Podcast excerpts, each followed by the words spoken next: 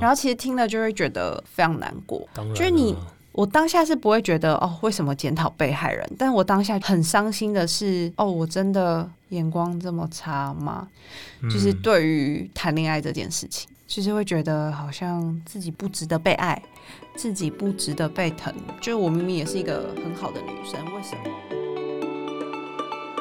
？Hello，希望我的声音陪你度过这段悠闲时光。欢迎收听十四号声音。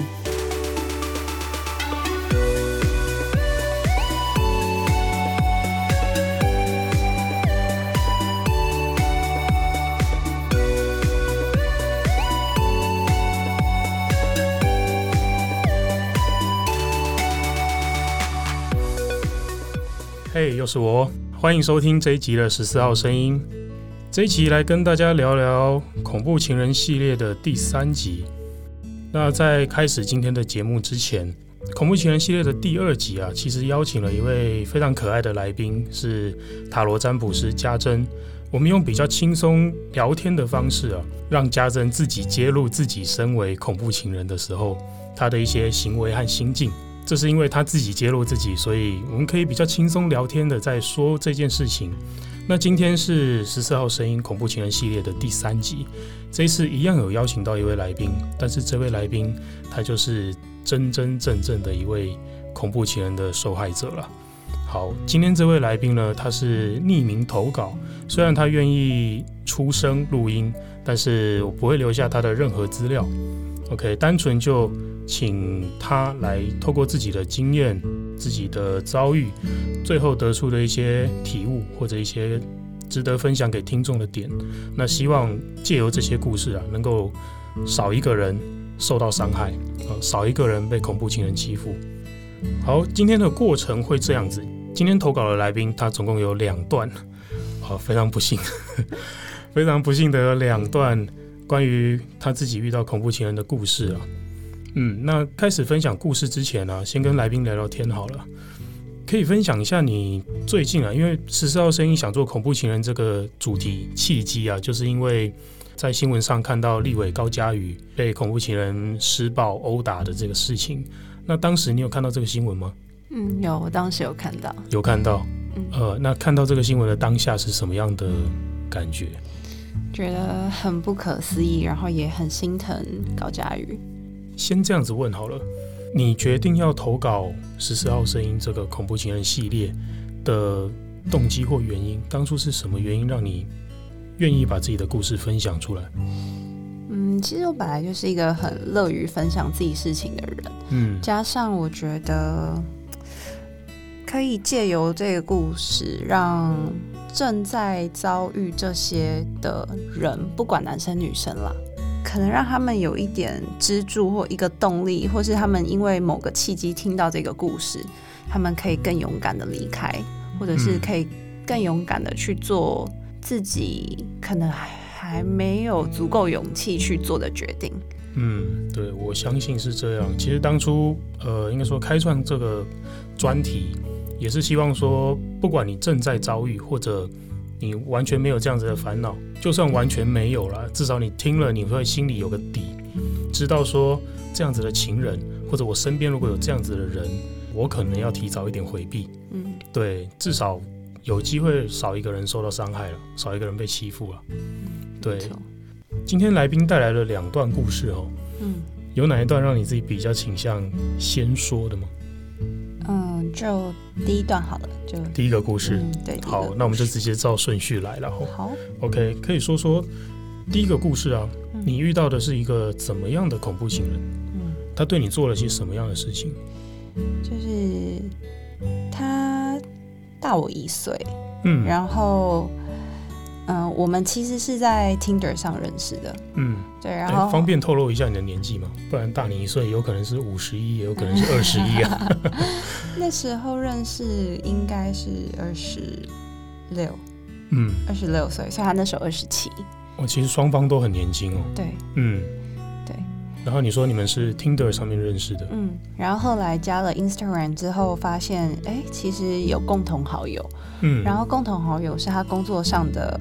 伙伴，嗯、对，然后那时候就问了一下，他说：“哦，不错啊，这个人，嗯，工作很认真，然后做事很有效率。对，但是这就是工作上面呃的分析。你是说你去，你有先跟你们的共同好友打听过这个人？对，我说，哎、嗯，这个人怎么样？嗯，然后他说，哦，不错啊，就是工作非常认真，很有天赋。哦，但是这边都是讲聊到工作上的，对，其实都是工作层面上的。对对对，但是也没有打听到关于他过去的感情状态，或者没有都没有嘛？因为可能大家也同事间不会熟到可能去 share 以前感情的事情。哦，是啦，或许对没有熟到那种程度，嗯、或者从来没有见过对方有没有交往对象之类的，没错，就不会知道这些。嗯嗯，那你在跟他认识的这个过程中，有发现他有任何的觉得像恐怖情人的那种征兆吗？其实完全没有，就是在我们完全没有聊天 dating 的过程，呃、就是完全没有。对，是一直到在一起之后的某次吵架。才发现，哎、嗯欸，他有这样的征兆。呃，什么样的征兆？那次吵架？那次吵架就是他推了我的肩膀，然后推了之后，我就是踉跄，然后倒在床上。嗯，然后那时候爬起来，我就跟他说：“你怎么可以推我？”我说：“我不希望你再推我第二次。”对，嗯、这种东西是不被允许的。再一次，我就要离开，这样子。嗯嗯嗯，对。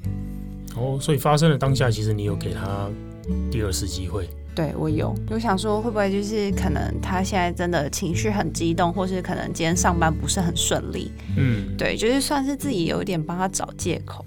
对啊，其实是吧。嗯，如果呃，那在这边我们先先回头来问一下好了，就是你觉得什么样的行为叫做恐怖情人？我觉得言语暴力。言语暴力也算，肢体暴力，暴力嗯，很严重的情情绪勒索，我觉得也算。情绪勒索，对，很多人都提到这一点。对，呃、对我应该说，我仔细一问，才发现蛮多来宾都会提到这一点。嗯，对。但是以往我们可能都以为恐怖情人就是骂人、打人这些叫恐怖情人，但是有另外一种折磨伴侣的方式啊，嗯，就是如果不打你，我也不会骂你。但是我会不断的让你知道我的情绪要由你来处理，嗯，哦，那个其实也很恐怖，嗯，对，而且我觉得它造成的伤害程度可能不亚于赏我一巴掌，有时候，对，有时候可能假设了，我说真的假设，你赏我一巴掌之后，你的情绪就没了，啊，以后也不会再发生了，可能我还真的会觉得你干脆赏我一巴掌好了，好，这边当然是。这只是一个程度上的比较啦，当然希望这种事情就是一次都不要发生，尤其是动手了。嗯，对。但是当时他对你第一次动手，可是你是跟他讲说以后不要再犯，对，这样子就可以了。你还记得你们那一次吵架的时候是什么样的事情会让他的情绪这么的激动到需要动手？你还记得吗？其实有点不记得。嗯，但是那时候当下他是。吵架的时候，他推了我嘛，那我站起来。那他那时候也听到我这样讲了以后，他当下其实有跟我道歉，嗯，就说好，对不起，他不会了，这样。嗯、但就有第二次我们吵架的时候，他就是也推了我，但他这次不是把我推在床上，床上，他是把我推在墙上，他把我推在门跟墙壁的角落，就嘣一声，我的肩膀就直接去。炸我的门，其实很痛。然后我那时候起来的时候，我就跟他说我要分手，嗯、对。然后他就不能接受，他就是把我的手机抢过来，说：“好，如果要分手，可以，你手机现在相簿打开，我们合照全部删掉。”但我为什么要求你做这一件事情？我也不懂，就是呃，对啊，就是如果你要求要分开，他。呃，所以他的态度是不要分开，还是他接受分手？分开，他不接受，他他就是威胁我，好啊，那如果你要分手，你就要把照片全部删掉。但因为其实我那个当下，我其实是爱这个人的，嗯、我只是因为不能接受他的暴力行为，所以提了分手。嗯、但因为你还爱，所以我不会想要去删那些照片，一定是等到没有感觉了才会去处理那些周边的东西嘛。嗯嗯嗯，对，所以我当下是坚持不要删的，但。那时候就是抢手机抢到开始，我觉得会很激烈的时候，我就一个人先跑下楼，嗯，对，然后可能打电话给我的家人，对。他当时抢手机是，所以你们还有发生一些拉扯或进一步的殴打这样子。嗯，有拉扯，但没有再殴打这样子。嗯、对。所以其实他应该是知道你不想要在这个时间就移除掉所有你们的呃会议照片什么的，所以他会用这个来当做一个威胁了。呃、嗯，但其实他是不想分手的。嗯。然后就是这一次结束后，嗯、好，结果他就又是跟我道歉。那我我也还是原谅他，我就说好，那事不过三，不要给我发生第三次。嗯。对，然后他每一次这样的行为后，都会很温柔的哄哄我、抱抱我，就有点像是他心情不好揍了小狗、踢了小猫，然后心情好的时候再去把小狗、小猫抱起来，说：“哦，好可怜哦，怎么这样？我来秀秀啊，疼疼你那种感觉。”嗯嗯，或者就是他今天心情不好，把芭比娃娃的手折断，然后就是心情好的时候又跑去买一件衣服给芭比娃娃。啊，好，我帮你穿漂亮衣服的那种感觉。嗯嗯嗯，对，在这几次啊，应该说听起来有三次吧。嗯，total 有三次。total 有三次。对，在这三呃，好，第三次可能你也不会再去问了啦。可是第一、第二次，你有问他说他需要动手的原因是什么？问他说你为什么会有这个行为？当时他的状态是什么？其实我没有去问为什么他动手。我有问过说你以前有没有曾经。这样对你的前女友过？嗯哼哼，他那时候当下是说有，其实他也有对前女友动手过。嗯，对。但动手的原因、内容这些，你有问到吗？他当时当时候是有讲他的情绪就是上来，他就是忍不住。嗯、对。那他自己怎么看待这个行为啊？会这样子问，是因为他的状态啊，从你刚刚描述，像是那种就是打了小猫、踢了小狗，然后之后再给他秀秀这样子，嗯，会不会在他心里，他真的认为我这样抒发情绪没有问题，因为他的情绪得到解决了，而小猫小狗秀秀之后也没事了？我觉得或许有，因为他有跟我提过，他以前不会这样，是嗯。进了这个行业，做了这个职位之后，因为周边的人都比较是那种吼叫啊，情绪来了会直接发出来的。嗯，对，那他就是可能间接被这样影响，就觉得嗯，好像大家都会被这样对待，那他也好像可以这样，只要他有坐到那个位置，他就可以这样对别人。嗯、啊，所以是这个环境给他这种。耳濡目染，然后让他觉得大家都这样表现情绪，嗯，所以出了这个环境，我也继续这样做没什么问题，反正大家都这样做。嗯，有部分给我的感觉是这样，就觉得哦，上班很高压，我们大家都这样，在上班的时候，嗯，那我下班我也这样的感觉。哇，你有尝试着跟他表达过说，哎，这样子的方法其实应该说这样子的一个认知，其实已经有一点扭曲了。有跟他聊过，但是没有结果。没有结果。嗯，那听了之后他的回应你还记得吗？也不记得，因为当下可能反正就是不接受，也很年轻啦，然后就觉得，对，他当下是说嗯好，他会想，但是并没有去讨论出一个结论来，因为其实我觉得这种东西，第一你很难讨论出结论，第二你真的讨论出结论来。你们其实会很累，可能、嗯、会一定会对，对，一定会 累啊。讲完就是啊，而且差不多也可以分开，伤害关系啊，伤关系，这这确实是真的。嗯，对。但是你看，就连你认知到这件事情，它其实也可以说是你的底线了。嗯，对，动手一次，动手两次了，但你都还决定要再给他机会。你还记得当时你的想法是什么吗？可能因为我们在一起没有很久，我会想说，那再试试看。那大家都成年人了，可能讲讲啊，聊聊，沟通，或许能改变吧。但后来发现，觉得 好傻，好天真，怎么可能会自己有能力改变一个人？哦，明白。所以想要给自己一些，给他多一点的观察时间了。嗯，就是对你来说，你心理上的那个观察期、试用期，嗯，还没到。对。那在这个过程中，你有跟身边的其他人提起这件事情吗？提起说你在感情上被这样子的一个对象做这些事情？第一次、第二次的时候没有，第三次就有了。嗯，因为第三次就很严重了。因为你决心要分手了嘛？对，而且第三次是真的有实质的伤害了。哦，那在我问第三次之前了，我先回头问一下说，说第一次、第二次为什么你都没有跟身边的人讨论，或者说没有跟身边的人做过求救的这个动作？当时让你不说的那个原因是什么？我觉得有一部分是因为可能才刚在一起，嗯。第二个部分，我觉得某方面会让我觉得有点丢脸。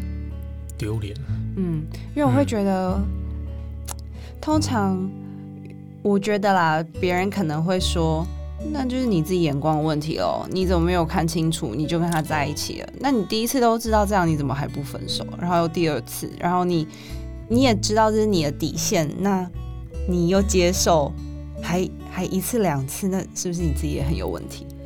嗯，等于感觉当时的身边的人啊，能够给出的回应都是检讨你，嗯，检讨被害者，嗯，呃，我觉得。确实，可能我们身边的人，我们的环境，这整个社会啊，可以这么说，本来就没有那么没有那么友善，嗯、必须老实讲，没有那么的友善。大家可能会觉得这是你自己造成的，你自己纵容的。嗯，对，就是你遇人不熟，你世人不明，对，你识人不明，呃，你的问题，嗯，对自己眼光差什么的。嗯，好，所以我觉得这样子的一个。这种社会压力啊，它就是变相的变成一种被害者的羞耻感，对，然后会让这个被害者更羞于去。我先不管他是不是真的遇到了不好的事情啊，就是我们会越来越羞于跟外人去谈论我们的感情状态，甚至我不一定要真的被欺负或被怎样哦，我就连问一下说，诶，我的伴侣他有这个习惯呢，这正常吗？或者是你们觉得如何？我都很难公开的去讨论这件事情，嗯，对，因为可能我往往会得到的回应都是，哦，他这么懒你还爱，那不就是你的问题吗？嗯，对，那这样子我得到的回应，我都都会让我觉得说，结论都会变成说，那问题是我，嗯，啊，那问题是我，那我干脆就不要提了，对，这样子的心情，我想非常非常多的，不管有没有被欺负，大家都会因为这样子的一个原因，因为这样子的一个社会风气。然后变得很羞于去讨论自己的感情状态，嗯，甚至再延伸一点，家庭问题好像也是。对，我们常常都会听到说，不要介入人家的感情事啊，家家有本难念的经。对，那就变成感情、家庭好像都都变成一个不适合拿出来摊在台面上大家一起讨论的事情。嗯，嗯，家丑不外扬啊之类的。呃，好，这件事情我们。留到结尾再来好好的说说啊。嗯，嗯，那你说第三次他又对你施暴，而且这次更严重了。嗯，当时是什么样的情况？因为其实，在第二次的时候，刚没有讲到，就是他情绪一激动的时候，他其实是用他的拳头捶了镜子，我的全身镜，就是贴在墙壁上那种很大一面。对，然后捶完了之后，镜子当然就是裂掉了嘛。他的骨头也碎了，然后也有玻璃插到肉里。那时候就算，其实我是很生气，我也很想直接放生他，但还是对啊。等下骨头，你说你说手上的吗？手指？嗯嗯，这边骨头哦，就是小指跟手掌连接的那个部位那边的骨头。嗯，骨头碎了。嗯，那他真的是有够生气。对，然后就只好马上开车去长庚。就挂急诊，嗯嗯嗯，对，然后就医生说，哎、欸，这个蛮严重的，可能要开刀，这不是只是破皮啊，玻璃插进去这么，嗯，没有这么简单。对，然后我们就又转到台大医院，然后照 X 光什么，就安排手术的时间，对，就赶快开刀做处理。嗯，然后那时候也是陪着他。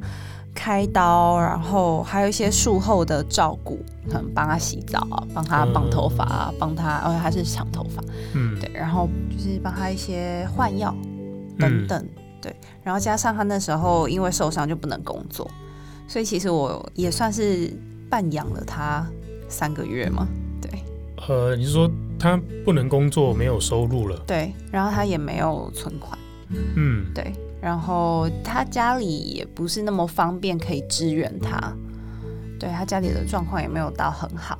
嗯，那那阵子就是等于生活费你出，然后他术后的照顾也是由你来照顾。对，嗯，所以那时候其实，因为其实，在第二次的时候，我就已经决定要分开了，只是他把他自己弄受伤，我就觉得这时候离开对方好像很很恶劣，就是，哦、但其实他的样子真的太可怜了，这样子。对，我就觉得好，我要分手，但我还是会把你照顾好。但其实我觉得当初应该直接分手，为什么把自己搞这么累？对，现在回想起来，觉得当初的那个怜悯心多了。啊嗯、何必呢？嗯、那谁来怜悯我？我这么这么累，这么辛苦。对，可是我完全可以理解这样子的感觉，这样子的状态，因为我自己曾经也有过一任感情的经历是，可是我没有到。呃，被对方暴力对待啊，但是因为当时对方是有精神疾病的，嗯，对，那他正在状态差的时候啊，他是会有一些，嗯，应该说我自己担心，我自己担心他会去自残，他会去做一些不好的事情，对，加上当时我又没有那么了解这个疾病，当时社会也不讨论这件事情，所以我就觉得他依赖我到这么深的程度了，然后我在这个时候离开他。那他万一做了什么不好的事情，不就是我的责任了吗？嗯，对，那时候我就会被自己这样子的一个认知给绑架着，然后觉得我我分不了手，没办法在这时候离开。我如果这时候离开的话，我就是千古罪人。那我至少把他照顾好，就变成你还是让自己在这段关系里面跟这个人相处。当时应该我们都陷入了一样的状态了。但是对方接受了你这样子的照顾，甚至连生活费都替他出了，他没有变得比较好吗？没有因此变得比较珍惜你吗？珍惜的定义是，照说应该要，呃，因为我认真觉得啦。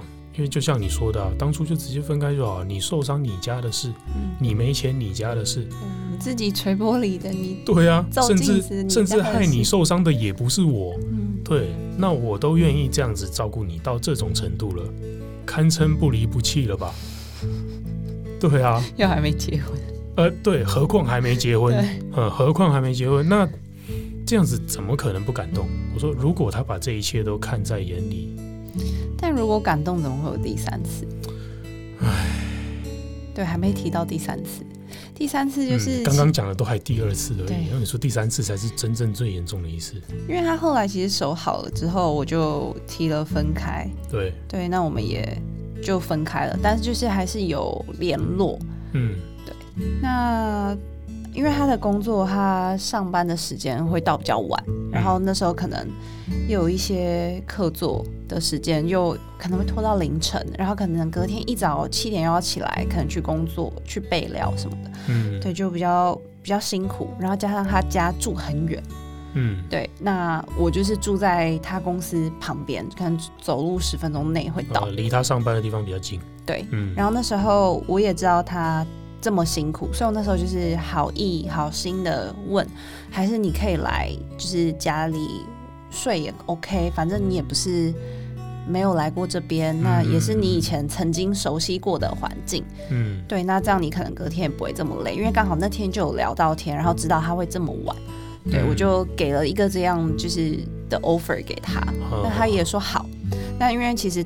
我我是上班族嘛，我隔天还是要上班。对对，那我就跟他说，反正你到了再告诉我，我就先休息。嗯，一直休息到等他到了以后，就让他上来，然后他就去哦换洗啊，去准备，然后也可以准备休息了。这样。对。然后吵架的原因其实很琐碎，要提吗？呃，你可以简单说一下了。就在决定这个衣服要烘多久，要不要烘？决定衣服要烘多久？嗯，因为我家烘衣机烘太久会缩水。呃，对，我就是建议他拿出来用除湿机，就是我们可能开冷气除湿机这样子，就是它可以就吹一个晚上，其实也蛮干的了。对，没错。那他可能就是坚持要用烘，我就说 OK fine，就是你要烘你可以，但缩缩水就是你不要不要怪我，我已经提醒过你，这个东西是非常有机会缩水，因为我家烘衣机就是很憨厚，就是一定会把它烘到干，就是呃就一定会缩水这样。对，对那。我说你不可能睡到一半再去把衣服救出来，然后剩一点点阴干这样。他就想要坚持，他想要那样做。我说 OK，好好好，你就去做，也不管我，我就不管了，我就、嗯、我就睡觉了。对，嗯、然后他就突然走回来找我说，他就这样拍拍我，因为我已经其实已经躺在床上，他走走过来拍拍我说，不要生气啦。我说、嗯、我没有生气啊，我就我只是跟你说那样真的会缩水，但因为那是你工作要穿的衣服嘛，那如果你可以跟公司交代缩水这件事，我就觉得哦好啊，没关系。嗯，对。对，我就说好，我没有。所以其实当时你没有生气，我没有生气啊。哎，对，他觉得你生气了。嗯，OK，好。可能因为平常可能讲完话就是会嘻嘻哈哈，但因为我那天很累，我就直接睡觉。本来就是一个在休息的状态啊，其实。没错。对。然后我就躺下来，他就进去浴室以后又走出来说：“啊，你不要生气啊！”就把我拉起来。就把我从躺的状态这样拉起来，我就坐着，然后就更让人火大吗，超级火。那时候已经两点半、三点了，我隔天要上班，嗯、然后我这样起来我就呃，就是很痛苦。我说我真的没有生气，放过我，我要睡觉，我真的很累。好，我就又躺下去，然后他就说：“到底为什么要这样？为什么我要生气？”那、嗯、我就没有，我就没有生气呀、啊。可能他认为你一定要给他好脸色，认为你一定要就是笑脸迎他，然后抱抱亲亲，他才认定。哦、或许吧。然后，所以他他其实想要安抚你，但是可能安抚到后面，他自己也耐心没了，情绪上来了。那时候我是跟他说，我真的没有不开心，就让我睡觉。然后他就突然就有点更小灯熊皮，就是突然说：“你以为你是谁啊？”你现在是看不起我是不是？哦，竟敢不伺候皇上。对，你以为你这样子养我付生活费，你就可以这样子哦的那种感觉。因为那时候是我我出所有的费用嘛，所以你照顾他的那段时间是这样子过的嘛？没错，而且我们同住，他也没有 share 分担房租，完全没有。嗯，对，然后所以就是房租，然后生活的开销，比如说吃饭啊，一些日常生活。然后还有一些他的必需品，男生会买什么刮胡刀啊的那种牙刷啊，嗯、甚至哦内衣裤可能 maybe、嗯、就是什么发热衣那种，对，都是我这边去 handle。那你对他真的很好哎，我觉得我好像养了一个儿子。呃，差不多啊，对啊，我不会再干这种事。呃，好，这个蛮珍贵的体悟，我们等一下可以分享。哎、欸，可是蛮奇怪的，就是他为什么会蹦出这样子的一句话？就是觉得你出钱，你就可以对他这样。他的意思应该是觉得我看不起他，就是哦，我现在是 in charge 整个家里的，然后他可能因为没有经济能力，那可能什么都得靠我，嗯、什么都可能他想喝杯咖啡也会觉得啊手上没有钱，嗯、那可能也会觉得哦，怎么连一杯咖啡都喝不起？那可能还要等我给他零用钱、生活费之类的。对。等等，那他可能其实会有一点点自卑感，但是其实我并没有觉得这件事怎么样，因为我会觉得，因为其实我在交每一任男友都会以结婚为前提去相处嘛，对，也不能说以结婚结婚为前提，就是我在跟这个人相处的时候，我都会觉得，嗯，这个人我会选择交往是。我觉得他也可以是结婚的对象，嗯、就是至少在交往前，我决定要跟这个人交往的时候，我在那个当下之前观察的，觉得他是一个结婚好像也没什么问题的人，嗯、至少都是满足了这个满足了这个条件的对象。对，那至于要不要对，至于要不要结婚，就是看后面后续你们相处的顺不顺嘛。对对对，嗯、所以至少他这个人一定是。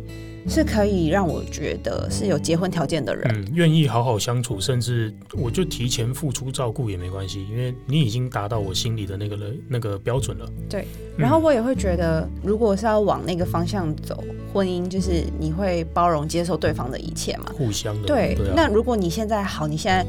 没有工作，或者是你现在因为身体的状况没办法工作，或你现在就是真的找不到工作。但我觉得这种东西都是短暂的。重点是第一，你有没有上进心？就第二，你有没有真的有努力去争取那些工作机会，或你有没有充实激进自己？这种我会比较 care。那当下他的情况是碍于他不能掌控的因素啦。对对，那我就会觉得那还好啦，反正就是顶多三个月、六个月。然后，半年多，那他还是总有一天会去工作，他总有一天还是会赚钱，因为他那时候其实的那个下一份工作已经是有有确定的，嗯，对。所以他会赚钱有收入也是迟早的事，所以我觉得六个月我 cover 这些，我觉得还好啦。所以你并没有觉得说我付出这些，我就可以对你颐指气使，或者你就你就必须要对我低声下气，都没有这样子的心态。那、嗯、当然你你也不会表现出这样子的行为嘛。嗯哦，所以这个这种自卑感真的是从他自己内心他自己产生的啦。嗯。嗯我觉得男生其实多半好像还是会希望自己有能力可以照顾女生。社会的刻板印象啊，对对啊，对啊。但可能被女生照顾的时候，一方面可能觉得很开心，然后既然有女生可以照顾我，一方面又觉得哦自己好像很没用。因为他其实有跟我聊过，他也很不好意思我花这么多钱。嗯嗯嗯，对。那他当时跟你讲了这一句之后，你还记得你怎么回应他吗？哦、他说：“不要以为你花钱出钱什么，你就可以对我这个样子。”他就说：“你现在是不是看不起我？你觉得你这样花钱照顾我、养我，你就可以看不起我？你是看没有我的那种？”嗯、对，我说：“我怎么会跟这件事扯到一起？就不过是一个烘衣服的小事，怎么会？”听了也很莫名其妙。对我，而且我那时候也是半梦半醒，然后听到这些，我就觉得更火大，就是。三更半夜跟我把这两件事情扯在一起，让我睡觉啊，真的会很烦。对、啊嗯，那后来是怎么演变成你们相处以来最严重的一次？他后来就是冲突，紧抓着我的手臂，嗯，然后就抓的很大力，我就甩，我就说放开我，我要睡觉。然后他就又把我抓的更用力，他就两只手就这样抓着我的手臂，这样，嗯，他说到底是不是看不起我啊？就这样大吼大叫，好像凌晨三点，哦。我就说我真的没有，我说你不要闹了，我就站起来，我就很生气，然后他就推了我，嗯，然后我就站起来就生气，我就也推了他，嗯，我说这已经是第几次你动手，不是跟你讲过多少次不要动手，对。对，然后他后来就是变本加厉，把我就是往床上丢，然后我头去敲到墙壁，然后把我整个人架到浴室，用就是。因为我整个人被推到浴室的墙角，就是直角，对对对，所以他就用手臂又这样子勒住我的，哦，靠住我的脖子，我就被关在一个三角形里面。哦，对，可以理解。对，嗯、然后他就我被关起来以后，他就掐了我脖子，然后一直往上抬，然后我就在挣脱的时候，对我就这样要拨开的时候，他就咬了我的手。哦，所以你我还流血，他还咬你这样。对，我那时候还跑去验伤的时候，还打了破伤风针。呃，是要啊，嘴巴是很脏的。对，可是哇，这种这种暴力程度是真的会造成伤害，而且甚至嗯，他拿的上头了，他真的不放手，活活被掐死都是有可能。对，因为他那时候感觉是真的没有理智。然后他这样子玩以后，就是又把我摔来摔去，所以其实，在当下的时候，我身上其实就已经当下马上就已经淤青了。嗯，对，有很多是可能你过几过可能一天睡醒才会有。对。可是我那个当下，我的脖子跟我的手臂是已经就是已经红掉，然后加上我又流血，因为它咬我。咬的。对。对。然后那时候就尖叫，我邻居听到来敲门，就说还好吗？要不要帮忙？然后那时候就想说哦，好，不要打扰到邻居，我们就两个人自己处理就好。我说我就喊，就隔空喊说哦，不好意思打扰了，没事没事这样。我、哦、真的、哦，你还所以当时你没有想要然后跟邻居求救。我讲完了以后，他就觉得哎好哟，我没有要跟邻居求救，他就又继续。然后到他已经开了我的抽屉，我那个抽屉里面只有放第一剪刀，第二削苹果的刨刀，第三开瓶器。我都是一些那种金属水果刀、利器之类的。对，哇塞！他不管今天拿了哪一样出来都很诡异。水果刀不用讲，剪刀也不用讲。对。啊，刨刀跟开瓶器也都很可怕啊。呃，对啊，其实也都是金属利器，就是。请问这位先生，你到底想拿哪一个？对，他去开这个抽屉的时候，你就意识到。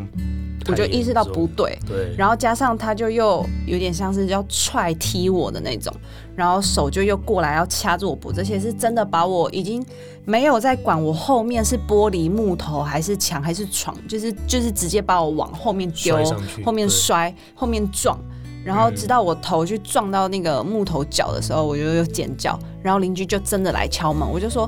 救我！救命！拜托救我！帮我报警！打给一一零报警！我后来就试图要去开锁，但他就是手就是一直抓住我的手，对，然后我手还去勾到那个锁，就整个就是食指这边皮都烂掉的那种，呃，被勾破了。对，嗯，然后我那时候好不容易真的打开了以后，我就他还压着门，邻居刚好在门口，就是很 man，就一把把我就是抓过去，然后这样推他，就说你走开。他就跟我那时候男朋友说，你走开，嗯，你不要踏出来任何一步，你过来我就报警。邻居就对我说，你今天睡我们家，你没事吧？还好吧？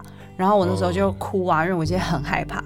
我那时候一到他家，我就爆哭完以后，我就马上拨一一零，就请警察来。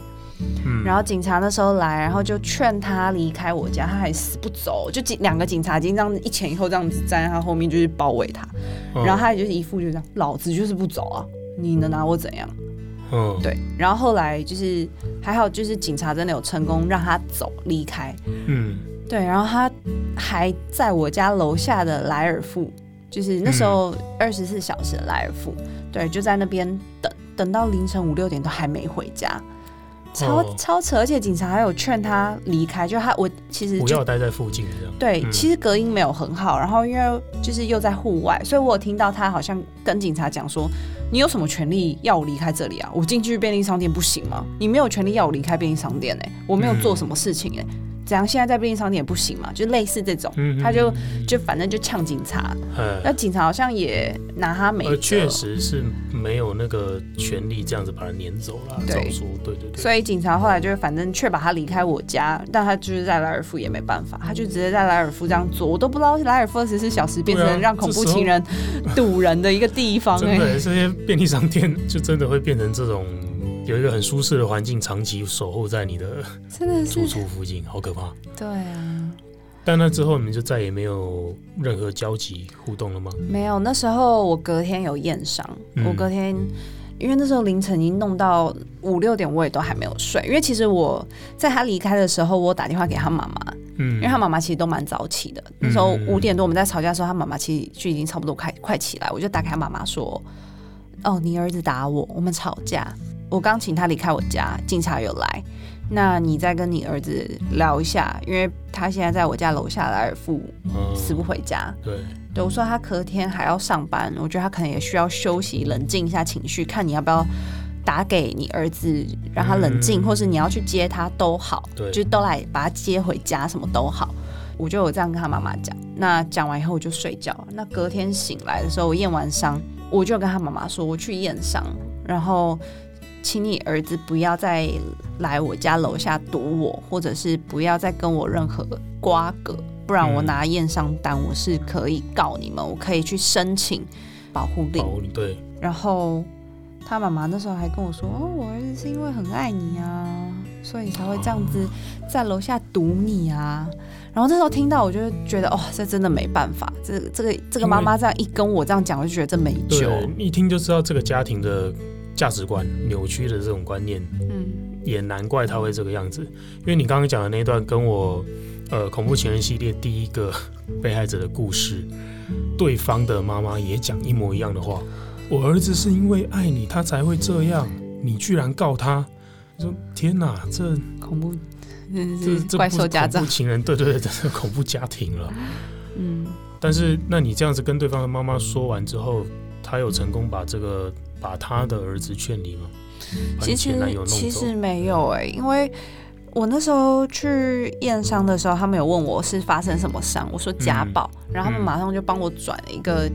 妇女基金会还是什么？呃，对，反正就是会通报了。嗯、对，任何医疗院所只要接到这样子的案件，都有义务要通报。他们不通报的话，是会检讨的。嗯，对对对，所以他们一定会通报。嗯嗯。嗯，然后那时候通报的时候，我就有留了对方的资讯，然后我的资讯，然后其实我不知道他们后面怎么处理，但不过他们每个礼拜可能固定大概两三天就会打电话给我，关心一下，联系一下。对，哎，你现在还好吗？就是哎，你还活着吗？对，类类似那种，然后觉得你有你有没有人身安全？对，我说哦，他还是会来我公司楼下堵我，或者是会到我家楼下堵我，嗯，然后会那个是各种的跟踪，然后那时候其实那些基金会的人也很怕我心软，就是又回去，呃、又放他进来之类的，对，所以他们都会一直跟我说不要哦，你要小心哦，不要心软哦，嗯，对对，因为他们就觉得这已经很严重了。对啊，对，嗯，然后那时候那个男朋友是会哦，知道我喜欢花，就会买花插在我的信箱里，然后或者是哦，他会知道哦，可能女生生理期比较不舒服，就会买什么巧克力啊，什么冲的那种黑糖粉啊，什么放在我的信箱，也是丢信箱给你。嗯，然后不然就是会硬要跟我见面，就说哦，他帮我熬了汤给我补身体，然后要我跟他见面拿什么的，然后不拿他就不走，死不走。我说你就是放着，他就不要。对，他可是他这样的行为到底是道歉还是复合？还是他很想要复合？就不是怕你告他这样子，他不是怕我告他，他很想复合。怎么还觉得关系这样子可以复合？我也不知道。嗯，对。那这样子的状况持续了多久？大概一个多月，两个月。嗯，他刚开始是先跟踪啦，对，然后我其实还是有回他讯息，因为我觉得这种人，你要是完全都不回他讯息，他会 k 消，很可怕，可能真的会冲到你的办公室的那种。所以我就是会回他，加减回，但是我会把时间拉得很长。对，我就是会回他，让他知道我没有完全消失，他不要 k 消，但是我也不会让他觉得好像还有机会。对，因为我知道有些人就是那种得不到以后就会开始崩溃爆炸。呃、对，我就怕他变成那样。等一下又有更激烈的没错行为。嗯，所以我就是把时间拉拉得很长。嗯，对。但他后来自己也慢慢就消失掉了。对，后来就是可能我真的有说不要不要联络了，然后嗯，可能什么 IG、Facebook 都封锁了，嗯，对，那 Line 也好像也封锁了，之后就就这件事就真的单调。哦，对，嗯，那这样子的一个事情发生过后啊，当然我现在看到你还是一个呃条件非常好的女生，然后也都健康 没问题，这样子的事情发生过后，有对你的感情观或择偶条件造成一些什么影响或变化吗？有哎、欸，因为那时候其实发生这件事的时候，公司的主管跟老板其实都知道，那他们就会说：“嗯、哦，你眼光真的很差哎、欸！你看你挑这个，然后你可能之前的也不好，然后嗯，可能可能拿举例举例，就哦，你之前是妈宝啊，现在这个是恐怖情人，你眼光到底怎么回事啊？哦嗯、你要不要休息个两年，不要交男友啊？就是反而在都在检讨你。”对，嗯，嫌你喜欢的人是这样子的人，嗯，然后就开始说我是不是什么马猪吼啦、马狗丢之类的这种，呃、然后其实听了就会觉得非常难过。就是你在讲这些的时候，我当下是不会觉得哦，为什么检讨被害人？但我当下觉得很很伤心的是，哦，我真的。眼光这么差吗？对，对，对，然后我开始会变得非常没有自信，嗯、就是对于谈恋爱这件事情，嗯，对，就是会觉得好像自己不不值得被爱，自己不值得被疼。就是我明明也是一个很好的女生，为什么其实大家要可能这样对我？对，我也会觉得，嗯，好，是不是我真的就是会吸引到这些人？但是你知道，你一旦有这种想法之后，就是吸引力法则。对，对，对，对，而且。这等于是在你的潜意识底下下了一个心锚啊，嗯，就是你就是有问题的人，嗯，所以当你被下了这个心锚之后，未来你看到条件更好的对象，我都不敢，对，你反而会觉得我不敢上去接近，嗯，因为我过去交往的都是这些人，我怎么有机会下一任就换一个好的，嗯，你就会变成这样，被下了这个心锚之后了，就开始变成，可能就会一直找烂的。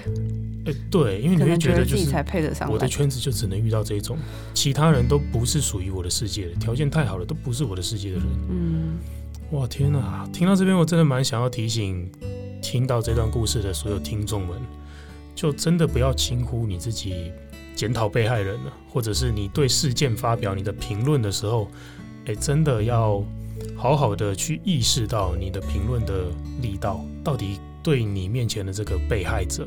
有多大的影响？嗯嗯，好吧。那除了这个之外呢？当你发现这个社会啊，这个环境给你的都是这种检讨被害人的这种状态，那之后他对你的择偶确实造成了一些影响啊。嗯，我的确后面两年都没有在，我还真的听他们的就没有，因为那时候老板就有说，那你要不要一年不交？然后我就真的乖乖一年不交。嗯、可是其实我觉得。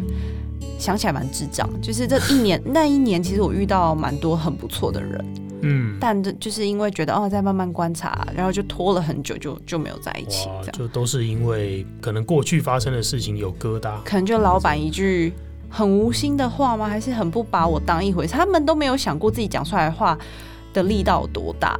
对，我那时候是真的就一年没有交，但你知道我那时候认识的 dating 的人。嗯，dating 的对象，现在一个已经结婚，然后现在一个跟女朋友非常稳定，嗯，对，所以我就会觉得，啊，对啊，你当时遇到的对象，从现在来看啦，他们都是有能力经营好感情的对象，但是却因为你当时老板的这样子的一个评论，嗯，然后你就觉得好，我好像真的是个有问题的人，那我先不要交好了，嗯，后面那一年是就真的没有遇到。让我有想在一起的人，所以就默默就变了两年。嗯嗯嗯，好吧，我想第一个故事先讲到这边了。透过这个故事啊，可以得到的几个线索就是：哎，这个人在相处的时候是完全正常的。嗯，在他发生第一次动手的行为之前，他完全正常的。甚至他在这个社会上，他的工作能力，他身边的同事对他是给出正面评价的。但是你永远没办法猜到这个人在感情上。情绪失控的时候，他会什么样的反应，什么样的行为，甚至是到最后，哎，你会发现他的家庭原来是这样子的一个观念。这个故事给我们，我觉得我自己听完很值得提醒听众的几个点。第一个是，当这个伴侣有潜在的暴力因子的时候，不要轻忽他。有时候甚至就是因为这样子一次的原谅，让这个人知道说动手可以解决问题，那我就不再思考其他解决的方案了。你会让他有这样子的一个逻辑思路，可以去套他的行为了。对，这是第一点。第二点是，如果很幸运的，我们不是被害者，我们当然也不会是加害者的时候，遇到这样子的事件，好好的审慎的去意识到你给出的评论、意见、建议，它的力道到底对被害者是有多大，不要去轻忽这件事情了。好，我想。今天这个故事我们先分享到这边，希望我们听过这个故事之后，都可以避免自己被恐怖情人伤害，也意识到自己不要对被害者造成更进一步的伤害哦。好了，以上就是今天一整集的节目内容。如果你听完这一集有任何的心情感触想要跟我说的话，都欢迎你私讯到我的 IG 账号马丁赵十四，我都会认真的看过每一则留言，并且做出回复哦。喜欢十四号声音的话，也请帮我在 Apple Pocket 上面留下五星好评。多多分享我的节目，让更多的人听见，很开心我们的声音能陪你度过这段美好时光。十四号声音，我们下次见喽，拜拜。